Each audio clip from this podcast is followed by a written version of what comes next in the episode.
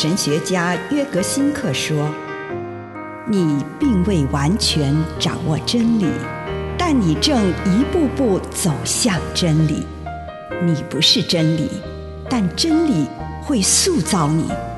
你还没有到达目的地，但你将会依循着耶稣的脚踪。”抵达终点，并且有一天，你将会说：“一切都很好。”这是真的。上帝感谢你，让一切都美好。愿我们每一天都以诚实遇见上帝，遇见他人，遇见自己。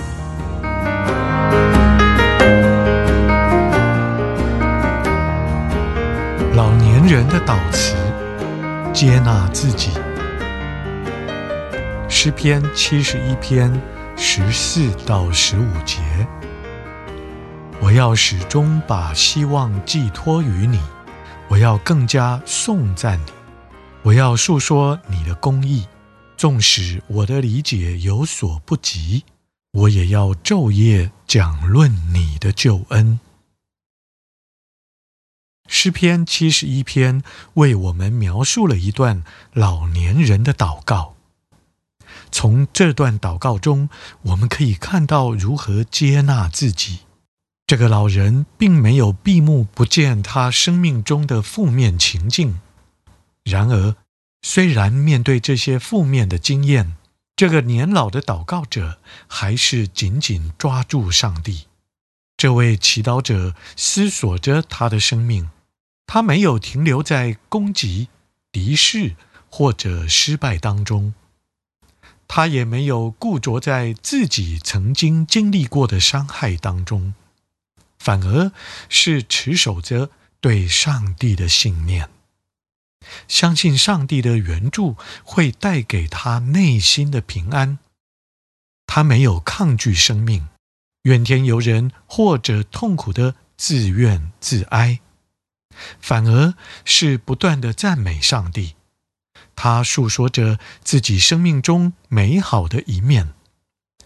对他来说，生命同时就是赞美。能够在面对死亡时赞美上帝的人，就能够祝福每个在世的时刻，就会肯定生命时空中的过去和现在。以上内容。来自南与北出版社安瑟伦古伦著作，吴信如汇编出版之《遇见心灵三六五》。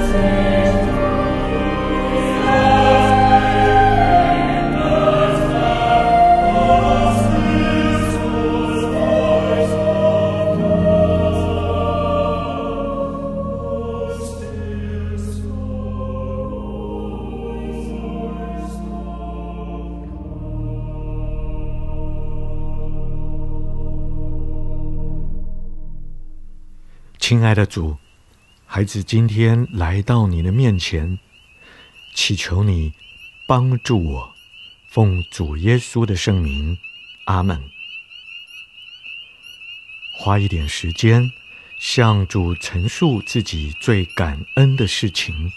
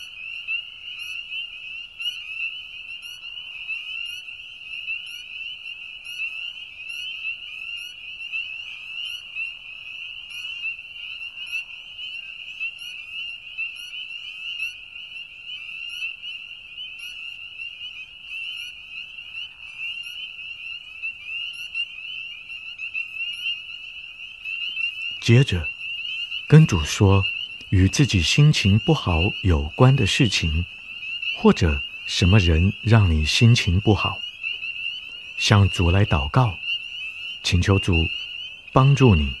在这个时候，请你安静聆听这件事，或遇见让你心情不好的这个人，在这些事情上，主要对你说什么？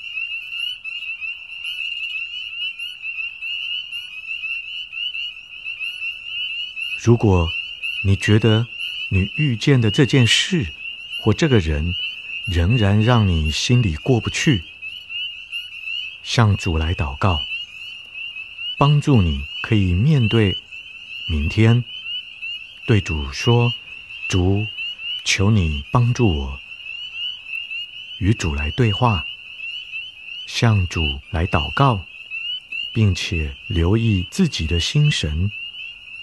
这个时候，主要与你说什么？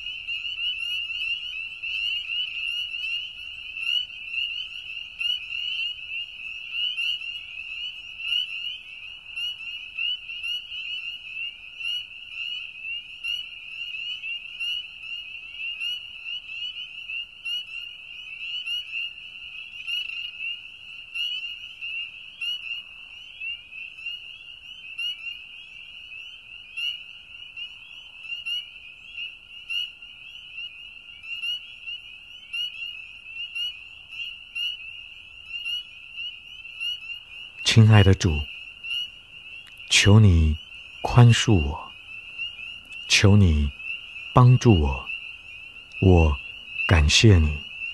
祷告，奉主耶稣的圣名，阿门。